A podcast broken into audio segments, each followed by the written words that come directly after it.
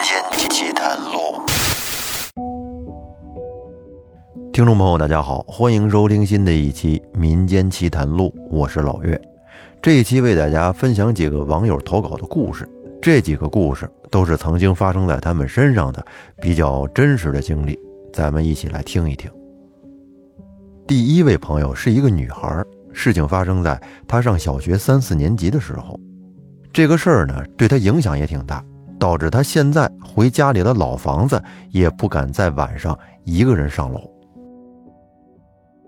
大概是小学三四年级的时候，因为当时我的数学成绩不太理想，所以我爸妈就让我跟着后面两栋楼的一位老师补课。我们小区是九十年代那种机关单位，基本上整个小区的人都很熟。当年的各大厂矿，大家可能不太清楚。是有一套完整并且相当完美的配套设施和体系的。比方说，我爸我妈他们厂是做电缆的，那么从幼儿园到初高中、夜校、食堂、俱乐部、医院、澡堂等等，全部都覆盖了，并且福利待遇还特别好，所以我们小区的安保措施也很不错，还有专门的守门人。我就每周有两个晚上会去那个老师家里补课。他们家住在五栋的五楼，我们家住在三栋的二楼。一般晚上十点钟之后补完了课，这个老师的老公会把我送下楼，再看着我进入自己家单元楼的楼道。那天晚上补课到十点钟左右，她老公还没把我送到自己家单元楼下，我就让他先回去了，毕竟距离就这么近，那个时候治安也不错。当时我一个人哼着小曲儿，打算进单元楼的时候，用余光忽然就瞥到了楼道口左手边一片灌木丛后面，好像有什么东西在动。因为我们那个楼是老式的居民楼，一共有六层，进门左手边呢是一片不大的绿化灌木丛，而右手是一个从六楼直通一楼的倒垃圾的通道。当时我的胆子。应该是比较大的，可以说是初生牛犊不怕虎，而且我的好奇心还特别强。于是我就径直走到那个灌木丛的后面，结果看到了一个穿着白色尼龙衬衫的女人，年龄大概是四十到五十岁之间，下半身是黑压压的一片。我先是愣了一下，还没来得及开口。那个女人就阴森森、笑盈盈地问我，说：“妹子，你要我送你上去呗？”当时那一下子，我真的是汗毛竖立，第一次体会到了那种心提到嗓子眼儿的感觉。我是发疯一样的，连滚带爬地冲进了楼道。我们楼道里都是声控灯。但是更可怕的是，那天整个单元一到六楼的灯没有一个是亮。而最吓人的是，那个女的竟然在后面像哭一样的笑。等我妈黑上到了二楼，狂敲自己家门的时候，我妈生气的给我开了门，骂我是不是见鬼了。我支支吾吾的准备嚎啕大哭，说有鬼有鬼。我爸妈一看我这么激动，马上就下楼去找那个人。但是就是那么十几秒的功夫，我爸说根本没有人。等他上楼的时候，楼道里的灯又全部都好了。于是我爸就搂着我安慰我说：“是不是哪个阿姨在跟你开玩笑啊？”我说：“不是，我没见过那个人。”我妈又说：“是不是保安室的人睡着了，外来人员没有登记？”我妈又去找那个保安室的伯伯，那个伯伯说：“没有不认识的人进来，他也一直没睡觉。”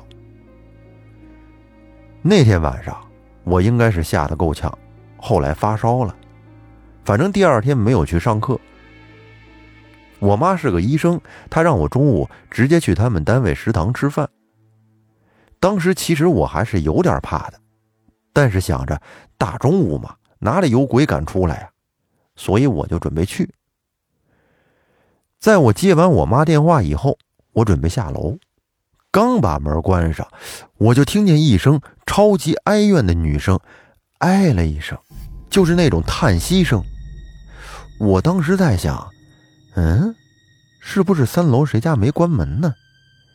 然后我就在过道平台那儿往上看，没有人，也没有人家开门。于是我就准备去一楼。就在我走到楼梯上的时候，我又听到了一声“唉”，我去！当时我可真的是吓死了，是没命的往外跑。经过这个事情之后，我妈就打电话给我在乡下的奶奶，让她帮忙问问。结果好像是说有什么很厉害的东西跟着我。我妈当时就说了一句：“什么牛鬼蛇神的，老娘不怕你，别搞我孩子，有本事冲我来。”后来，我妈在那个月就出了一场比较大的车祸，被我们这边的一辆公交车直接撞飞到了马路边的花坛上，又撞到了另外一个地方。当时拉去医院的时候，医生直接下了病危通知书。我爸被公派出去念博不久，直接当天就回来了。我爸是个很忠诚且深情的男人，他就带着我妈在全国各地的医治，整整五年时间，我妈恢复的要说也挺好，就是半月板终生损伤，走路始终是不太利索。妈妈自从车祸之后，整个家庭就发生了翻天覆地的转变，乃至改变了我还有我爸。整个的人生走向，至今这个事儿，我想起来还是惊魂未定，不知道当时到底是什么情况。这就是第一位朋友的故事，接下来咱们再说第二位朋友的。这位朋友呢，他说的是，在他小时候，他房间里有一个传了好几代的老柜子，那个柜子门总会自己打开，起初他还以为是柜子老旧的原因。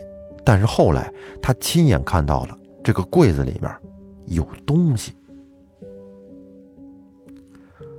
我老家是在农村里边，住的是以前的那种瓦房，一共有三间正房。我爸妈住了一间，我跟我奶奶住一间，楼上还有两个隔间一间放的是我们家务农的工具和一些粮食，还有一间是我们家来亲戚的时候住。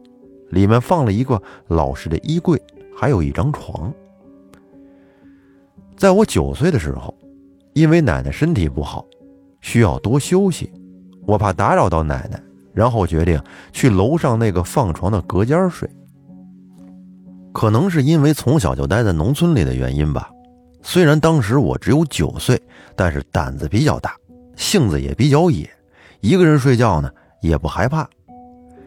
在这之前，我没怎么去过这间房子。我刚进去这间房子时，给我的第一感觉就是它很阴凉，窗户比较小，阳光只有早晨那会儿才能照进来一会儿。虽然是三伏天，但是这间房子里也特别冷。我当时脑海中认为可能是瓦房冬暖夏凉的原因吧，然后也没怎么管，就拿了几件衣服向柜子走去。打算将衣服放进里面。打开柜子，从里面飘出了一股煤气，就是那种木材在水中泡了好久的味道。我吸了吸鼻子，然后就开始打量着柜子里面。里面没有放什么太多的东西，就放了两个以前那种半臂长的长方形的抽屉，还有几个老物件和两个枕头。我把衣服找了个空地放下，然后关上柜子，就出去玩了。晚上，我回到屋子里，脱掉身上的衣服，从柜子里拿了一个枕头出来，然后关上了柜子。因为玩了一天的原因，我躺在床上一会儿就睡着了。第二天早上，我忽然就被外面干活的声音给吵醒了。我揉着眼睛爬了起来，准备去柜子里拿衣服，却发现衣柜的门竟然是打开的，两个门都敞开着。这个柜子的门也不松啊，没有外力是打不开的呀。难道是我爸妈他们晚上来我房间了？我脑海里当时充满了疑惑。但是走向门口，我看见我这屋门上的插销还插着呀，因为我怕晚上有风，门会被吹开。昨天晚上我就给插上了。但是那柜子门是怎么开的呢？我带着疑惑下了楼，看见家里人都在忙活，我就把这件事儿给忘到脑后了。直到晚上睡觉前，我把柜子门关上，还用力的推了推，确保没有外力是没有办法打开的。结果第二天我一觉醒来就发现，我去，这柜子门又是开的。难道说我屋里有鬼吗？想到这儿，我后背是一阵发凉，感到有点害怕了。然后便下楼告诉了家里人这件事儿。结果呢，他们都因为我年纪小，不相信我说的话，说我可能晚上忘记关了，早上起来记错了，导致我都有点怀疑我自己昨天晚上是不是关好了柜门了。接着我就决定，在今天晚上，我要晚睡一会儿，我倒要看看这门。到底是怎么开的？然后当天晚上发生的事情，让我一直害怕到现在。当天晚上，我早早的就进了房间，关上了窗户，关上了门，然后把柜子关好了，用两个大的那种高脚凳放在了柜子门边，垫着门，然后把灯也关掉，躺在床上就跟那儿等着。当天晚上有月光。屋子里也能模糊的看见东西。也不知过了多久，我迷迷糊糊的就听见吱吱呀呀的有板凳在地上摩擦的声音。我睁开眼睛向柜子看去，然后就看见柜子门推着板凳正在打开。紧接着，砰的一声，板凳因为凳子腿撞到了什么东西，倒在了地上。这给我吓得瞬间就清醒了起来，打开了灯，清楚的看见柜子里有一团黑影，瞬间就消失不见了。而柜子的两扇门还在摇晃着，我也不敢动啊，就哭着喊了起来。楼下的爸爸听到了动静，不一会儿就来到了我的房间，我跑下床扑在爸爸怀里，然后爸爸就把我抱下了楼。我哭着，是一五一十的把这件事情说给了他们。我奶奶听了之后，立马就去叫我们村子里的那个阴阳先生。没一会儿，奶奶就带着阴阳先生回来了。他进门看了一眼，我就直接去了那个阁楼房间了，然后在里面转着看了看，打开柜子又看了看，就下楼了。下楼一脸严肃的跟我奶奶说。那间屋子就不适合让这么大点的孩子住，房间里又不透光又潮湿，那个柜子又是经过几辈人的老物件，屋子里难免会招些不干净的东西。大人阳气重没什么事儿，小孩子阳气弱就容易看见什么东西。奶奶听了就连忙问他解决的办法，他从身上拿出了一对挂，就是用牛角尖做的。一个牛角尖从中间切开，蹲在地上打了几下卦，口里边边打边说话。当时我没怎么听说的是什么，然后他让我奶奶去找几炷香，再找一点冥币，说烧一点钱上上香就没事了。奶奶回来以后，他拿着找来的东西就蹲在门口，边烧边念叨着什么。在此之后，我就再也没有去过这间房间，直到现在，我也对那间屋子、对那个衣柜有心理阴影。那这位朋友的这段经历就是这样，真挺吓人的。老物件、大木柜子，晚上从里面爬出东西来，想想都害怕。最后呢，我再给您说另一位朋友的故事，这个故事也和柜子有关，但是是在国外。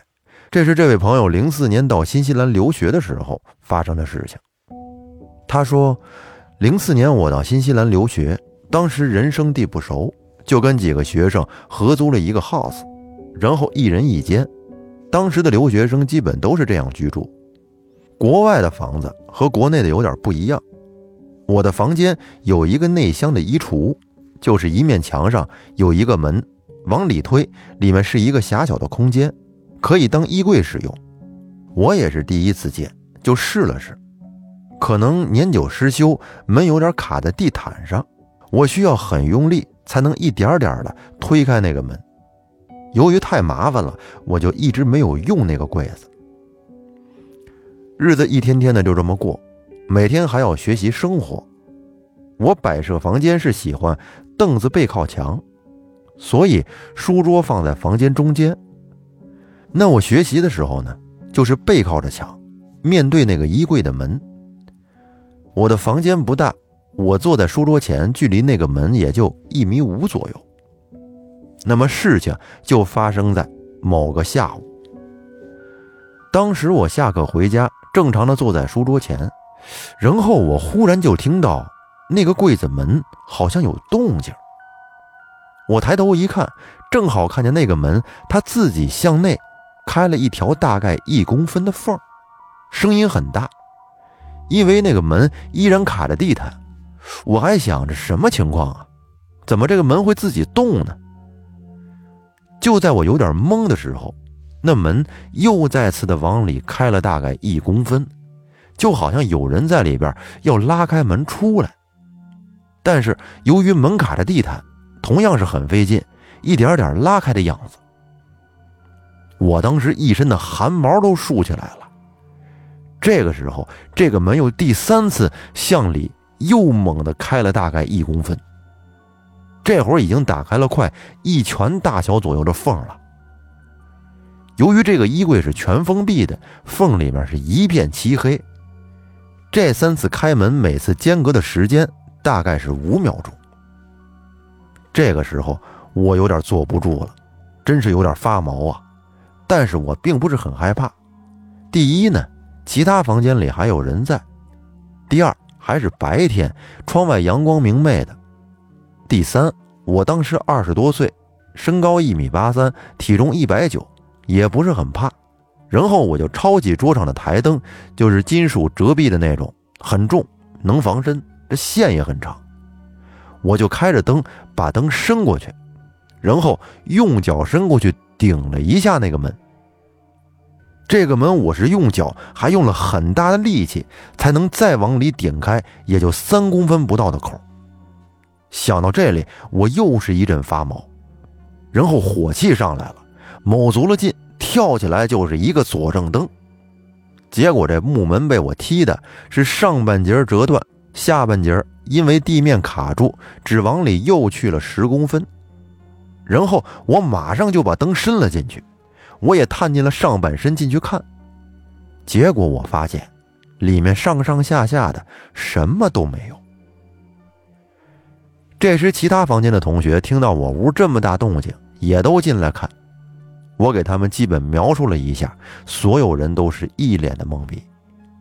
那么问题来了，二十年前是什么东西，或者是什么力量可以做到让那个衣柜门可以有这种不可思议的动作呢？为什么卡的那么紧的门，它竟然会一点点的自己往里开呢？到现在我也没明白是怎么回事。那这位朋友的经历就是这样。说到这儿啊，我只能是说大千世界无奇不有，太离奇了。那这一期节目的时间差不多了，咱们就先说到这儿。如果大家在听完了节目之后有什么想说的，可以在评论区下方留言。感谢大家的收听，我们下期再见，拜拜。